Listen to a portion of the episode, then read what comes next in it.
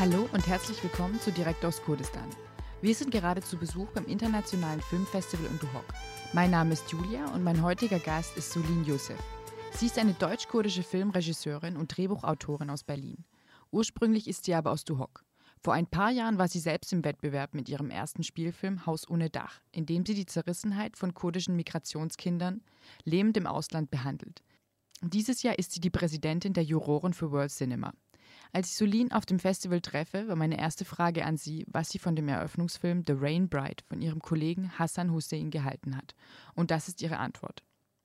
Also ich mag Hussein sehr. Ich kenne ihn ja schon sehr lange als Schauspieler, aber, aber auch als Autor und Regisseur und als Filmemacher quasi dieser Stadt. Er, er hat schon die Filmbranche hier sehr geprägt. Er war einer der wenigen Regisseure, die wirklich einen Namen hatten und vor allem aber auch Geschichten erzählt haben, die sehr mutig waren, auch damals schon. Ne? Also ähm, das ist irgendwas, was an, an ihm haftet, irgendwie die Aufarbeitung. Und auch immer sehr viele starke Frauenfiguren. Ne? Also er versucht es zumindest im Verhältnis okay. zu vielen anderen FilmemacherInnen hier so. Ähm, und deshalb, ich feiere den total, weil ich ihn so mag und so wertschätze als Künstler und er ist auch ein Freund von mir. Ähm, ja. Es gibt natürlich sehr viele Kritikpunkte auch durchaus an dem Film. Ne? Aber ähm, das ist dann halt, wenn man irgendwie an einem Tisch sitzt und, und mal ne, sich ähm, wirklich äh, ehrlich mal unterhält, dann, dann ne, kann man so über, über, das ist aber auch vielleicht Geschmack. I don't know. Ne? Ähm, ja, aber, aber, ist ja auch total legitim. Es ist total legitim, aber. Ähm, Was wären so deine Kritikpunkte, wenn du an so dem Film? Ich habe das Gefühl, er hätte äh, einen stärkeren oder er hätte mehr Zeit noch im Edit äh, verbringen sollen, im Schnitt. Ne? Weil ich habe das Gefühl, der Film hätte hier und da vielleicht auch einen anderen Rhythmus noch gebraucht. Ja, ähm, er war sehr elegisch. Ich mag das auch. Das ist seine Art übrigens, auch Filme oder Geschichten zu erzählen, weil damit hat das ja auch so eine leise Aggression, die er auch erzählen will, die diese Frau erfährt oder diese Hauptfigur erfährt. Ne? Es ist ja so, manchmal offenkundig und manchmal ist das so unterschwellig. Mhm. Und das Unterschwellige, das kann er gut einfangen. Ne? Ein Gefühl von, von Druck. Ja, aber ich glaube, insgesamt hätte der Film, und ich weiß auch, dass er wenig Zeit hatte, auch natürlich aus finanziellen Mitteln, ähm, wenig Zeit hatte, so ne, in einem Schnitt zu verbringen. Ähm, deswegen, ja, ich weiß auch, dass er es hätte sicherlich anders machen wollen, ne, mit mehr Zeit und mehr Geld. Das weiß ich. Also das ist so the struggle of his life. So, ne? Also dass er einfach hier wenig Unterstützung bekommt, finanziell.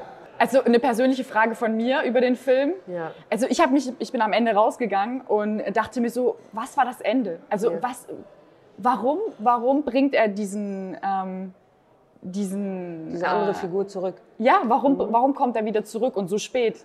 Mhm. erfährt man, dass er im Prinzip noch im Leben, am Leben ist. So, ich mhm. weiß nicht, ob das vielleicht jetzt irgendwie ein kulturelles, ne?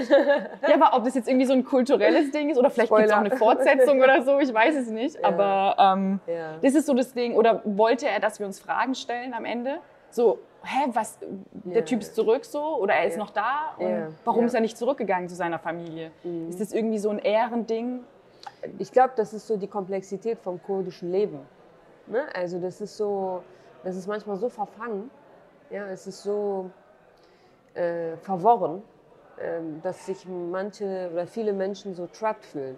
Ne? Also als wären sie gefangen ne? in, in einem und das, das spiegelte sich äh, sehr gut wider. Ich glaube, für einen kurdischen Zuschauer ist das so das gelebte Melodrama. Es ist so schwer, äh, quasi aus diesen Normen rauszukommen. Und na klar, also es ist, es ist quasi auch eine sehr gesellschaftlich äh, sehr relevante Frage ne? für, so eine, für so einen Menschen, wie verhält er sich quasi. Ne? Also ähm, jetzt da seine ähm, Frau oder Witwe quasi ne? Ähm, glücklich ist. Also das sind so diese Fragen, die er ähm, ne? menschlicher Natur. Mhm. Also er arbeitet sehr humanistisch da in dem, in dem Fall. Ne? Um, um ähm, jemand, der, der tot ist, der wird jetzt nicht mehr auferstehen, weil mhm. er merkt, das Leben geht weiter auch ohne ihn. Ne? Und das ist so ein bisschen. Ja. Aber er kam ja schon zurück im Prinzip wahrscheinlich früher, oder? Also ähm, sie hat ja schon eine Weile gebraucht zu trauern und hat sich schon auch ein bisschen. Also diese Hochzeit wurde schon ein bisschen rausgeschoben ja. mit dem Bruder. Ja, das weiß ich, meine, ich er hätte schon Zeit gehabt, zurückzukommen. Wahrscheinlich schon, ja. Aber wer, wer weiß, wann er wirklich ähm, Ja, es ist so ein bisschen manchmal äh, so unkonzentriert auch erzählt, ne? Oder in einem Neben, was heißt unkonzentriert? Es ist so in, in so einem Nebensatz manchmal sind die wichtigsten Handlungen erzählt, ne? Also Ja. ähm, er war ja auch in Gefangenschaft, das hat man kaum mitbekommen. Ah. Ganz am Ende sagt er ja, die, äh, die IS hätte ihn ja ne, ähm, in- Gefangenschaft genommen. Ach so, okay. Wäre er doch lieber gestorben, anstatt in der Gewa- Gefangenschaft zu sein. Okay, okay. Ja. Das habe ich verpasst. Genau. Aber es sind halt so eben diese Nebensätze, die er dann so ganz beiläufig irgendwie ähm, erzählt, genauso wie, dass sie, dass sie nicht identifizierbar waren alle. Ja, ja, ja. Aufgrund des, äh, des sozusagen der Minenexplosion. Ne? Ja, ja. Das sind, ähm, da denke ich auch, hätte man sozusagen hier und da, wenn es um die Kritikpunkte geht, eindeutiger erzählen können. Dafür andere Dinge, die so ein bisschen so ähm, wiederholend waren oder dem Rhythmus geschadet haben, hätte man durchaus anders. Da bin ich total deiner Meinung. Ja. Das mit dem Rhythmus, das hat mir auch total. Ähm, Ja, ja, voll. also, äh, Aber das, das, das ist halt lack of, äh, ne? also keine Zeit und kein Geld für den Schnitt. okay, Das glaubst du nicht, dass so. es auch was mit dem. Also, ich weiß Mit seiner nicht. Ästhetik zu tun hat. Ja, also ich meine, vielleicht, weil du Einflüsse aus Deutschland hast. Ich meine, ähm, Mhm. Du Fall. hast ja wahrscheinlich das, Das meiste ist- von deinem Leben in Deutschland gelebt. Ja. Ne? Ja, schon. Es ist auch was, was mit ihm zu tun hat, ne? seiner Erzählform, auf jeden Fall. Ähm, aber trotzdem, glaube ich, ähm, braucht man ja immer auch die Perspektive der anderen. Also wenn du zum Beispiel einen Editor oder eine Editorin an deiner Seite hast, ne? Ja. die dramaturgisch auch ganz anders arbeitet, ne? die den Schnitt nicht nur als Schnitt betrachtet, sondern hier kann ich die Geschichte auch nochmal anders erzählen. Guck mal, ne? das sehe ich in deinem Material. Und wenn du diese Zeit und diese Ressourcen und das Finanzielle nicht hast, keinen Platz, in dem du dich wirklich austoben kannst, dann äh, kannst du dich auch manchmal als Filmemacher nur dann darauf verlassen, was du selbst als gut empfindest und was du selbst schon kennst. Ja, Ne? Und das ist halt so, okay. so ein bisschen, ne? es, es widerspricht sich so ein bisschen. Ja. Ne? Also, Kannst du mir ein bisschen über, über also ich würde jetzt gerne über deine Person reden, dich, du als Filmemacherin. Mhm. ja. Ähm, also als ich so ein bisschen deine, Ja. deine Sachen angeguckt habe, so ist mir natürlich direkt ein Unterschied aufgefallen. Ja. So, und natürlich dieser Einfluss Ja, der westlichen Welt, des. Deutschen ähm, und so. Und also klar, deine Tradition, man sieht ja auch, dass die Geschichte ähm, um, also um, Kurden Mhm. Und- geht Ja, klar. und um Familie, um Tradition. Mhm. Und, ähm, aber trotzdem, so die Ausschnitte, die ich gesehen habe, die waren schon natürlich sehr anders. Mhm. Und äh, ich würde gerne wissen, wie du arbeitest. Wie schneidest du selbst zum Beispiel? Nein. No way. das ist viel zu anstrengend. Was Beim Zugucken schon. würdest du, weiß nicht, so dich vergleichen mit irgendwelchen, wenn du dich jetzt vergleichen müsstest mit ähm, kurdischen ähm, Ja. Regisseuren? Ich glaube, was uns alle verbindet, ist halt natürlich das ähm, familiäre, gesellschaftliche, politische, ne? also die Bürde auch, kurdisch zu sein. Das ist immer ein, eine, ähm, und die Aufgabe auch, also nicht nur eine Bürde, sondern auch immer eine Aufgabe als kurdische äh, FilmemacherInnen, also ne, kurdische FilmemacherInnen sind immer auch dazu verpflichtet, sozusagen für die Anerkennung der Kurden zu kämpfen, in jeglicher Form. Ne? Ob sie das auf kurdischer, sozusagen künstlerischer Ebene machen, politisch, whatever. Ne? Also das ist so, ähm, das trägst du irgendwie in, in dir so, sozusagen mit. Ähm, das verbindet uns. Ne? Also die Verantwortung quasi der kurdischen Identität gegenüber als Filmemacherin. Und auf der anderen Seite unterscheiden wir uns aber komplett künstlerisch. So, weil ich glaube, wir kommen auch aus verschiedenen Zeitepochen. Ne? Also Kurdistan entwickelt sich so schnell. Die Generation von heute ist eine ganz andere als die von vor zehn Jahren. Und die habe ich mitbekommen. Also vor zehn Jahren bis hierhin. Und deshalb ähm, werden FilmemacherInnen auch aus heutiger Generation vielleicht in ihrer Identität was haben, was uns irgendwie verbindet. Ne? Aber sie werden das, das Leben, was sie hier leben, darauf äh, ein ganz anderes Auge, sozusagen ein Augenmerk darauf haben als ich jetzt. Ne? Ähm, weil sie viel mehr drin sind in diesem Leben. Ne? Ähm, und genauso ist das ähnlich wie mit, mit zum Beispiel Shaukat Amin äh, Korki, das ist auch ein, ein Regisseur ne? aus, ähm, Die aus Glam. Kirkuk, genau. Ähm, unterscheidet sich sehr von Hussein Hassan. Ne? Und Hussein Hassan und, und ich unterscheiden uns auch sehr. Obwohl wir sozusagen vielleicht im Kern so, so eine Seele haben, ne? eine kurdische Seele, die sich transportiert auf diese Filme. Ja.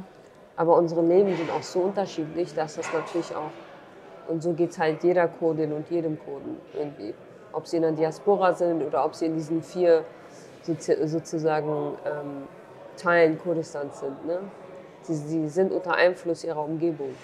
Aber wenn du jetzt von Bürde redest, ähm, meinst du, dass du zum Beispiel, wenn du jetzt über andere Themen reden würdest, die nicht mit Kurdistan zu tun haben, das würde dann irgendwas bedeuten? Also das würde dann, würdest du dafür irgendwie ähm, verurteilt werden von Kurden? Nee, gar nicht. Die sind total stolz. Also auch, dass ich sozusagen als Filmemacherin, ich habe ja 2016 Haus ohne Dach rausgebracht, ne? Und hatte hier auch auf dem Festival Premiere. Es war wirklich großartig, weil ich hatte so Angst, ähm, den Film in meiner Heimatstadt durchzuzeigen, weil das Publikum ist echt, ähm, wie sagt man, ähm, ja, die sind echt, die können echt böse sein. Ne? Ja? Also, ja, ja, also kurdisches Publikum ist. Inwiefern? Äh, naja, wenn es ihnen nicht gefällt, dann telefonieren sie auch und dann gehen sie raus. Also du musst sie schon echt catchen, ne? damit sie. Ähm, Ach so, du meinst, sie verlassen den Saal? ja. Okay. Ja, also das ist so. Und das mag ich auch irgendwie, weil es authentisch ist. Ne? Also du musst sie die ganze Zeit irgendwie kriegen. Ne? Würden sie dir das auch ins Gesicht sagen? Nee, ich glaube nicht. Nee, die würden es nicht, äh, aber du kriegst es natürlich schon mit. Aha. Und ich war so froh, weil der Film so, so gut aufgenommen wurde. Ne? Ähm, und danach habe ich halt hauptsächlich für Streamer gearbeitet als Regisseurin ne? und habe dann irgendwie fremde Stoffe, würde ich jetzt mal sagen, inszeniert. Ne? Und arbeite aber parallel immer an meinen eigenen Filmen, weil ich ja auch eine Erzählstimme habe als Mhm. kurdische, kurdisch-deutsche Filmregisseurin. So. Ich habe da eine Frage. Ich habe gesehen, in deiner Filmografie habe ich gesehen, dass du bei Skyline ähm, Mhm. Regie gemacht hast. ja. Hast du die äh, wegen der Sinan. Sängerin? Mhm. Ja, genau. Das ist so deine, Ja, war das so deine Idee und so? Nee, nicht meine Idee, die gab es schon, Okay. aber die wurde sozusagen in der Zusammenarbeit mit mir dann so entwickelt. Okay. Also die war schon eine ganz andere Figur. Aha. Der Song ist so geil. Ich habe den auf meinem, auf meinem Handy. Ja, ja, das ist echt nice. Ne? Cool. Ja, aber das ist es, wenn du halt Leute involvierst, ne, weil Thema Diversity so, Diversität in Deutschland, wenn du Leute hast, die sich sozusagen mit diesen Menschen auskennen, ihren Hintergründen, dann werden sie plötzlich zu ganz anderen Biografien und Menschen. Ja. Dann werden sie nicht so hohl und werden dramaturgisch benutzt für eine Geschichte, ne, sondern die, die werden, aus ihnen werden dann wirkliche Menschen. Und das ist so passiert bei zum Beispiel Silan. Ja. Sie war am Anfang vielleicht nur eine Idee, Ja. ne, und dann kommt aber eine kurdische Regisseurin und sagt, stellt Fragen. Ne? Ich stelle Fragen. Ja. Und dann kommt sie, welches Verhältnis hat sie zu ihren Eltern? Ist sie nur mit dem Vater aufgewachsen, mit dem Bruder? Wenn sie gar keine ähm, weibliche quasi Bezugsperson hatte, dann macht das ja auch was mit ihr. Ja. Ne? Weil weibliche Bezugspersonen zum Beispiel in kurdischen Familien sind sehr wichtig. Ne? Also sie sind unsichtbar, ne? immer noch, auch in der kurdischen quasi Filmlandschaft. Entweder sind sie Töchter oder Mütter, ne? also sie sind keine HeldInnen im, im Sinne von, ne? es wird immer mehr versucht, ähm, diese, diese Hauptfiguren sozusagen zu, zu unterfüttern mit wirklichen Biografien. Ne? Und du bist akzeptiert in deiner Familie? So. Total, die sind, Ja. die sind mega stolz. Die sind mega stolz. Auch Dorok, ich merke das. Also immer wenn ich hier bin, werde ich so mit offenen Armen empfangen. Ja. Ja, weil, weil das natürlich, es gibt einfach viele, also nicht so viele äh, weibliche, äh, ne, also Na klar. RegisseurInnen, Klar. auch AutorInnen, die dann auch noch international arbeiten. Ja. Ja, ja, total. Und immer auch natürlich ein Augenmerk darauf werfen, egal was ich mache, ich mache ja immer politisches Zeug. Ja. Ne? Auch wenn ich zum Beispiel, ich habe ein Projekt über die DDR, gemacht, über den Fall der Mauer für Amazon. Deutschland 89 heißt die Serie, das war die dritte Staffel, Mhm. das ist die finale Staffel. Und auch da, ich komme nicht drum herum, ähm, dass mein Hintergrund, mein kurdischer Hintergrund, mein politischer Hintergrund, meine Flucht immer noch mich als Filmemacherin auch ausmacht ne? und die dann eine ganz andere Perspektive auch auf die deutsch-deutsche Geschichte werfen kann Mhm. ne, und werde dann engagiert dafür. Ne? Also weil ich dann sozusagen politisch aufgewachsen bin. Mhm. Ein Handwerk habe ich ja schon. Ich habe es ja allen gezeigt irgendwie, dass ich das kann und dass ich eine gute Filmemacherin Was bin. glaubst du, warum ist das so? Ich glaube, dass man einen, einen Blick oder ein Gefühl für politische Kontexte hat. Das, Das Ausmaß dein, von- dein Kurdischsein ist. Das Ausmaß, Ausmaß von, wie sehr ist ähm, politische sozusagen, äh, ist, sind die politischen Umstände Teil deines Lebens oder Mhm. beeinflussen sozusagen Ja, deinen ganzen Werdegang, den Werdegang deiner ganzen Familie. Ja, also ja. Findest du, dass das Deutschen fehlt? Ja, klar. Finde ich auch. Also ich finde, dass das Bewusstsein für, wir sind Teil einer politischen sozusagen auch Bewegung, Gemeinschaft, ist überhaupt nicht vorhanden. Die Total. Leute gehen wählen, aber es ist so, als wären das irgendwie zwei Welten, die parallel stattfinden. Die, die Ja, regieren und wir, die, die, die wählen. Das Ja. ist absurd. Mhm. Ja, ich bin da, auch- das denke ich total. Ich bin auch früh aus Deutschland weg und habe das auch, mir ist auch dann erst aufgefallen, nachdem Ja. ich weg bin. Ja. Und ich bin total der Meinung. Also, das es stört mich auch total an Deutschen. Also, dass da einfach ist- überhaupt nicht. Ja, genau. Es ist nicht in einem, durch die, natürlich durch, also Klimaaktivismus, ne, also durch so irgendwie die grüne Welle auch sozusagen, ne, also ist da viel mehr Aktivismus da. Aber was halt auch so gesteuert ist von der Regierung. Ne? Das ist ja auch so gewollt irgendwie, Mhm. habe ich so das Gefühl. Ja. Das ist ja auch alles irgendwie, als ich aufgewachsen bin, äh, da ging's, also wir hatten in vielen Fächern so, Mhm. ich meine, du bist ja auch in Deutschland auf der Schule gegangen, aber halt in allen Fächern ging es um, ja, Klimawandel und so, da ging es schon darum. Also es wurde schon so in uns reingehämmert so. Mhm. Und ich finde, deswegen ist es jetzt alles so ein bisschen, Naja, es gibt halt kein politisches Bewusstsein. Ja, voll. Ne? Also es ist, ähm, man muss schon sagen, es gibt natürlich, wenn man in seiner eigenen Bubble lebt, ne, auf Instagram und in politischen Gruppen aktiviert ist, äh, aktiv ist, dann merkt man so, okay, hier bewegt sich was. Ne? ja, Das versuchen viele ja, ju- junge AktivistInnen, nicht nur auch im Bereich Klima, äh, sondern auch, ob es jetzt struktureller Rassismus ist, ne, oder ob das jetzt sozusagen Kapitalismus ist, ne, und wie wollen wir unsere Ge- Gesellschaft, oder das das Gesundheitssystem ist, ne, oder zwei Jahre oder drei Jahre Pandemie, was haben sie eigentlich mit der Gesellschaft angerichtet? ja, So ja, die Aufarbeitung dessen. Es gibt viele Stimmen, auch wenn die noch so leise sind, aber ich glaube, das sind die führenden Stimmen der Zukunft. So, Ja. Weil ich glaube, die, die, die jungen Menschen, äh, die neue Generation hat ein ganz extremes politisches Bewusstsein, weil sie merken, inwieweit sozusagen ihre ganze Welt äh, durch Fehlentscheidungen, politische auch komplett sozusagen ruiniert wurde. Und sie müssen politisch sein. mhm. Müssen sie. ja, Und vorher musstest du das nicht. War so Ja. ein bisschen so, ne? Also den, den Leuten ging's gut. ja, So, ja. ja. Vermeintlich gut. Ja. Weil ich wollte noch ein bisschen auf dein, ähm, deine Rolle als Jury eingehen. Mhm. Ich würde gerne wissen, wie so der Prozess ist Mhm. und ob was schon mal Jury in Deutschland? Ob, Yes. ja? Ja, ich mache ganz viel Juryarbeit, aber vor allem im Nachwuchsbereich. Ne? Also das hier ist ein bisschen neu. Ist ja World Cinema. Ne? Also so irgendwie bin ich gespannt auf die Filme. Ich bin gespannt sozusagen auf das Programm. Ich weiß gar nicht, was mich erwartet, weil ich bin gestern erst angekommen in. Und Also ihr seht die Filme gar nicht vorher. nein, wir Ach, gucken die nicht? jetzt während des Festivals. Wir Ach, du musst da jetzt hin und guckst dir jeden Film an. Ja, ja. Die ganze Ach so, Woche. wir dachten wirklich, dass ihr die vorher anguckt. Also hätte man wahrscheinlich machen können, aber ich gucke sie gerne eigentlich zusammen mit Juroren. Also dass man hätte man wahrscheinlich auch machen können, aber wir sind sozusagen eigentlich wie wir sind Teil sozusagen des Festival ne, äh, Ach so. äh, Geschehens und gucken sozusagen je nachdem wann er läuft ähm, oder wann die Filme laufen ähm, sind wir in der Mall oder in dem in dem Kinosaal in dem Okay. Und dann, und dann machst du dir Notizen Genau. und was sind so die Kriterien? Oder also du als gar nicht Regisseurin? Es gibt gar keine. Ich muss, glaube ich, erstmal ein Gefühl für die Filme bekommen insgesamt. Also ich versuche mir auch keine, kein Bild vorher schon zu machen. Ich, ich glaube, ich, ähm, es ist erstmal wichtig, alles zu gucken. Und dann natürlich sich dabei, irgendwie finde ich das auch so irgendwie mechanisch, dabei mir Notizen zu machen. Ja. Ich glaube, man muss das sacken lassen. Und ich glaube, man kann erst dann Filme beurteilen, wenn man sie, wenn man das ganze Programm gesehen hat und sie jetzt nicht unbedingt vergleicht, weil Filme sind für mich äh, unvergleichbar, Mhm. weil jede Erzählstimme wichtig ist und jede Perspektive dann auch diesen anderen, einen oder anderen Film sozusagen stark macht. Mhm. Aber ich glaube, ähm, im, ne, wenn man sie sich zusammen betrachtet, gibt es ja dann schon den einen oder anderen Film, der hervorsticht in seinem Gesamt, als Gesamtkunstwerk. Ist der Background wichtig für dich vom Regisseur?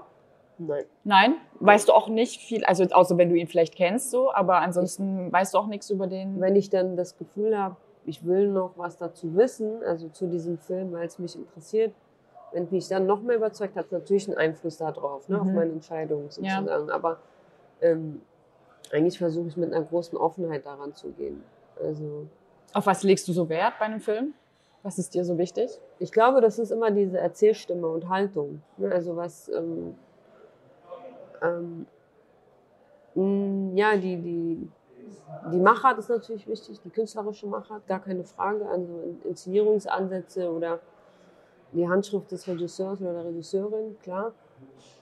Ähm, was für eine Bildsprache, was ne, wurde gewählt, sozusagen mit welchen Mitteln ähm, wurde gearbeitet, klar.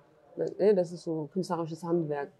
Aber was wichtig ist, ist dann auch am, darüber hinaus die Seele und das Herz und die Haltung des Films. Ne?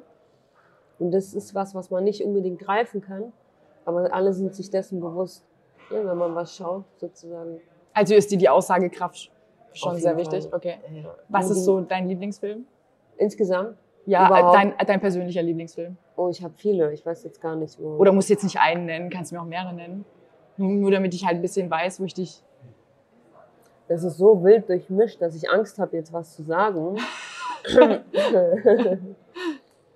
ich mag zum Beispiel Leon der Profi. Aha. Besson. Ja? Ja, Okay. genau. Weil ich ähm, fasziniert bin von dieser Beziehung. Ne? Mhm. Also, der hat ja was Verschreckendes auch, Erschreckendes irgendwie. Aha. Total. Und gleichzeitig ist das, ähm, ja, gucke ich den beiden so gerne zu. Schau ja, wahnsinnige Schauspieler, ja. Ja, Voll. voll. Ja, und aus, ja, und das ist so irgendwie tot und ein kleines Mädchen irgendwie, was auf die Ja. auf so Jagd geht. Ne? Also es ist irgendwie, äh, dieser Film hat mich sehr geprägt. Und dann mag ich ähm, koreanische Filme auch sehr gerne. Beziehungsweise, ja, ich habe das jetzt nicht, es gab ja jetzt die Bewegung ne, in den letzten Jahren, dass immer Ja. mehr koreanische Filmemacher Mhm. endlich gesehen wurden. Mhm. Die haben ja wirklich eine großartige Film- und Fernsehlandschaft. So. Ähm, aber ich hatte vor Jahren, äh, ich glaube, das war auch derselbe Regisseur, der Parasit dann gemacht hat. Mhm. Äh, Ich habe den noch gar nicht gesehen, aber ich habe davon gehört. glaube ich, heißt der, genau. Und der hat äh, Oasis gemacht, heißt der Film. Okay. Ja, der hat mich echt schwer beeindruckt Okay. während, dem, während dem Studium. Okay. Das war so die Phase, wo ich mir alle internationalen Filme so reingezogen habe. Ähm, ja, die man wahrscheinlich nicht so zu, äh, ne, schnell im Kino zu sehen bekommt. Mhm. Und dann habe ich gemerkt, okay, die, die, die, ähm, die Arthouse-Filmlandschaft, die hat schon echt eine ganz andere Kraft. Mhm. Und in der Zeit habe ich auch äh, Still It Light, also Stilles Licht habe ich gesehen. Das ist auch einer meiner Lieblingsfilme. Okay. Da geht zum Beispiel um eine mormonische Familie. Okay. Ja. Und das ist so eine, es ist so bewegend gemacht. Also da geht es um, um eigentlich um ein Liebesverhältnis ähm, außerhalb sozusagen. Es geht um eine Affäre in einer sehr sozusagen religiösen, sehr konservativen Gemeinschaft. Okay. Ne? Und ähm, diese zwei Menschen sind aber gefühlt füreinander bestimmt. Okay. Ja, es hat so was sehr Heiliges irgendwie auch. Mhm. Das ist so beeindruckend. Ähm, und ich mag das halt in so ähm, Gesellschaften oder in so Kontexten Filme zu sehen, die was sehr Universelles erzählen. Mhm, mhm. Weil die nehmen ja auch deine Voreingenommenheit weg. Also du schaust da hin und du denkst, diese Gesellschaft funktioniert so und so, weil du ein Bild hast, ein mediales auch, Mhm. was propagiert wird wahrscheinlich auch. Ne? Ja, und dann ja, schafft es aber ein Film, dein komplettes Weltbild auf den Kopf zu stellen. Mhm. Und dann Okay. merkst du, wie tiefgehend da alles ist. Das finde ich irgendwie so spannend. Okay. Okay. Was sind so ähm, deine nächsten Pläne? Bearbeitest du an, an was? Naja, also ich habe nächstes Jahr ähm, drehe ich den nächsten Kinofilm, nachdem ich ganz viel Serien gedreht habe. Die letzten vier, fünf Jahre ist das mein zweiter Kinofilm, den ich mache. Okay. Und das wird ein Kino, äh, ein Kinder-Familienfilm mit einer äh, mit einem Kind in der Hauptrolle. Okay. Genau, ähm, da geht es um ein kurdisches Mädchen. Das ist die Geschichte von meinem Lehrer und mir. Die habe ich aber in die Neuzeit adaptiert. Es geht um ein ähm, elf- bis zwölfjähriges kurdisches Mädchen, was jetzt aus Rojava, also Syrien, vor dem. Regime geflüchtet ist mit ihrer Familie und in Berlin landet und an eine Schule kommt mit irgendwie 90 Prozent Migrationsanteil. Okay. Und diese Schule ist quasi im Chaos äh, versunken. Ja. Und der einzige Lehrer, der versucht, diesen Kindern eine Perspektive zu bieten, ist halt eben ihr Klassenlehrer. Der ist auch gleichzeitig ihr Fußballtrainer. Und Okay. leitet beide Mannschaften der Schule. Und merkt halt, dass sie, ähm, dass dieses Mädchen halt irgendwie Zeit braucht, äh, ne, einen Raum braucht, wo sie sich entfalten kann und holt sie dann in diese Fußballmannschaft. Okay. weil sie auch gemobbt wird und kein Teil der, ähm, ne, also auch aus, als Geflüchtete einfach ausgegrenzt wird. Und dann wird sie zu einem wichtigen, quasi zu dem fehlenden Puzzleteil dieser Mannschaft. Ähm, und diese Verlierer gewinnen zum ersten Mal in, in ihrem Leben das Turnier in Berlin. Und da geht es, ja, es ist eigentlich so, es geht darum, Verlierer der Gesellschaft, die keine Schuhe, keine Trikots, keine Mittel, kein, keine Zukunftsperspektiven haben. Mhm. Zum ersten Mal in ihrem Leben gewinnen. Okay. Ja. Und dann merken, dass alles möglich ist. Siehst du manchmal auch ein bisschen Parallelen zwischen der deutschen und der kurdischen Kultur? Also vielleicht nicht so. Ja. Ich sehe manchmal so ein paar Parallelen ja, auch so. Interessant, dass du das sagst. Ähm, Siehst du die nicht? Nee, aber das ist ja auch schön, dass du dann diese, weil du dann sozusagen, ich, ich weiß, dass ich auch sozusagen ne, in beiden Gesellschaften sozusagen groß und, und, und verankert bin. Ähm, ich müsste überlegen, was die Parallelen sind. Wenn du mich jetzt fragst. Weißt du, die Kurden sind ja auch so ein bisschen, so, sehr pünktlich auch und so. Mhm. Weißt du, zum Beispiel, das ist ein blödes Beispiel, aber ja. da legen die schon auch Wert drauf. Und wenn du dann nicht kommst, zu, zu, also ich, hab, ich finde, dass die Kurden pünktlicher sind als ich. Ja? Ja, teilweise. Das ist so. krass, aber dann bist du in so einem Umfeld, wo Wert drauf gelegt wird, weil anderswo ist es nicht so. Ehrlich? Okay. Null Pünktlichkeit. Aber es hat sich auch geändert. Ja. Tatsächlich, ja, ja. Also es wird, es wird viel strukturierter gearbeitet. Mhm. Also das stimmt schon. Ja. Ja. Ich glaube, was vielleicht, äh, ja, ich, Parallelen, das ist aber interessant, die Frage. Die habe ich noch nie gestellt bekommen, ob es Parallelen gibt zwischen der deutschen. I don't know. Müsste ich, müsste ich nachdenken tatsächlich. Weil die sind mir so fern voneinander. Ich habe auch ich habe ja selber diese zwei Herzen sozusagen, die mhm. in meiner Brust äh, schlagen. Ähm, es ist schwer manchmal sie zu vereinen, ne? Mhm. weil das Kurdische doch auch dann so fern scheint von dem Deutschen. Okay. Ja, und wenn du dann sozusagen 23, 24 Jahre lang woanders dann aufgewachsen bist, ja. aber deine Kindheit, die ersten neun prägendsten Jahre dann woanders verbracht hast, dann. Wie, wie fühl, fühlst du dich als Deutsche oder fühlst du dich als beides oder fühlst du dich als. Wenn ich ehrlich bin, fühle ich mich eher als kurdisch. Okay. Genau. Was absurd ist, weil. Was ja wahrscheinlich sich auch verändert hat, oder? Im Laufe ja, der Jahre. Ja, es ist. Ähm, was wirklich absurd ist, weil ich spreche viel, viel mehr Deutsch. Ich glaube, ich denke auch auf Deutsch und ich träume auf Deutsch.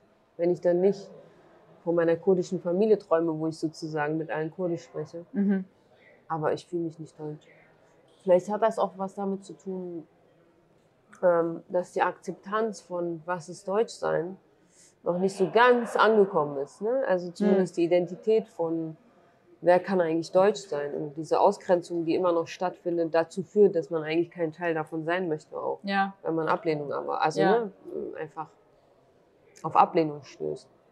Ja. Aber weißt du, was ich halt auch so eine Parallele finde? Du sagst, was, was Deutschsein ist. Ich meine, was ist Deutschsein so?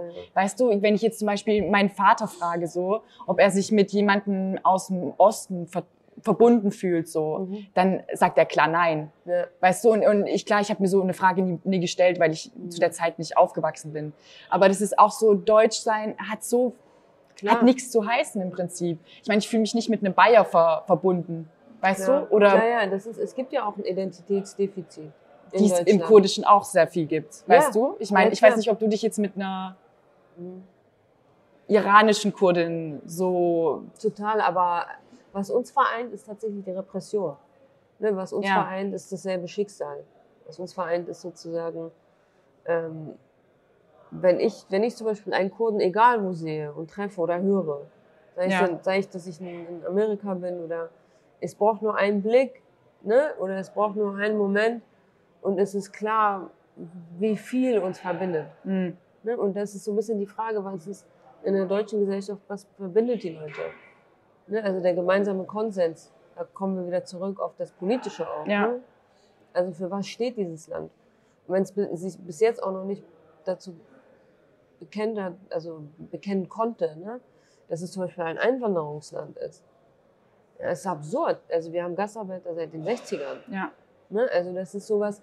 Und da, da ist halt so, äh, ich sehe da so ein bisschen so eine Lücke, ne? Oder eine, eine Lack irgendwie so der Integrität und der ja, der, der Bekennung zu, zu, wer möchte Deutschland sein. Ja, ich ja, meine, das. Gefühl gab es auch zu Europa, weswegen auch wir alle, aber für was steht Europa? Mm, mm, mm. Es wurde ja so ins Lächerliche gezogen. Ja, ja, klar. Ne? Also, das ist so heuchlerisch und das ist so, manchmal habe ich das Problem auch mit Deutschland, obwohl die Polit Politik so gefestigt ist, ne? Ja. und konservativ gut auch ne? und den Leuten auch eine Sicherheit geben kann, ist sie gleichzeitig auch überhaupt nicht greifbar. Mm. Und das führt auch dazu, dass eben es gibt einen Identitätsverlust. Ja? Und wenn man seine eigene Identität nicht kennt, dann ist es auch sehr schwierig, die der anderen Leute, die zum Beispiel seit 40 Jahren in Deutschland sind, ne? und, und dazwischen Mm. ne? non-binary in allen möglichen ne? Ebenen sind. Mm. Wirklich, ne? Mm. ähm, dann muss man sich fragen, ob man der Ort dafür sein will, Mm. ne? für so ein facettenreiches Leben. Das findet schon statt in einigen Gesellschaftskreisen, die sich Mhm. aber selbst bilden. Ja. Ne? Aber auf politischer Ebene gibt es natürlich auch die große Freiheit, weil wir ein demokratisches Land sind. So. Ähm, aber trotzdem ist es, ähm, ja, manchmal fehlt mir so ein bisschen Rückgrat oder Mm. Haltung und ähm, Ja, ich, für was einstehen. Ja, ich verstehe das. Ja. Ja, ich verstehe das total. Finde ich auch, bin ich auch der Meinung. Ja. Vielen Dank. ja, ich danke euch. Das war total interessant. Ich würde voll gerne weiterreden. Nee, wirklich. Dankeschön. Ja, war auch äh, sehr, sehr schön. Waren tolle Fragen, deswegen. ja. Merci. Ja, hoffentlich, hoffentlich ähm, sehen wir uns nochmal und, und Auf jeden können Fall. weiterreden. Ja, Wir ich sind bin noch eine Weile da. da. Thank you so much. Danke, danke, danke.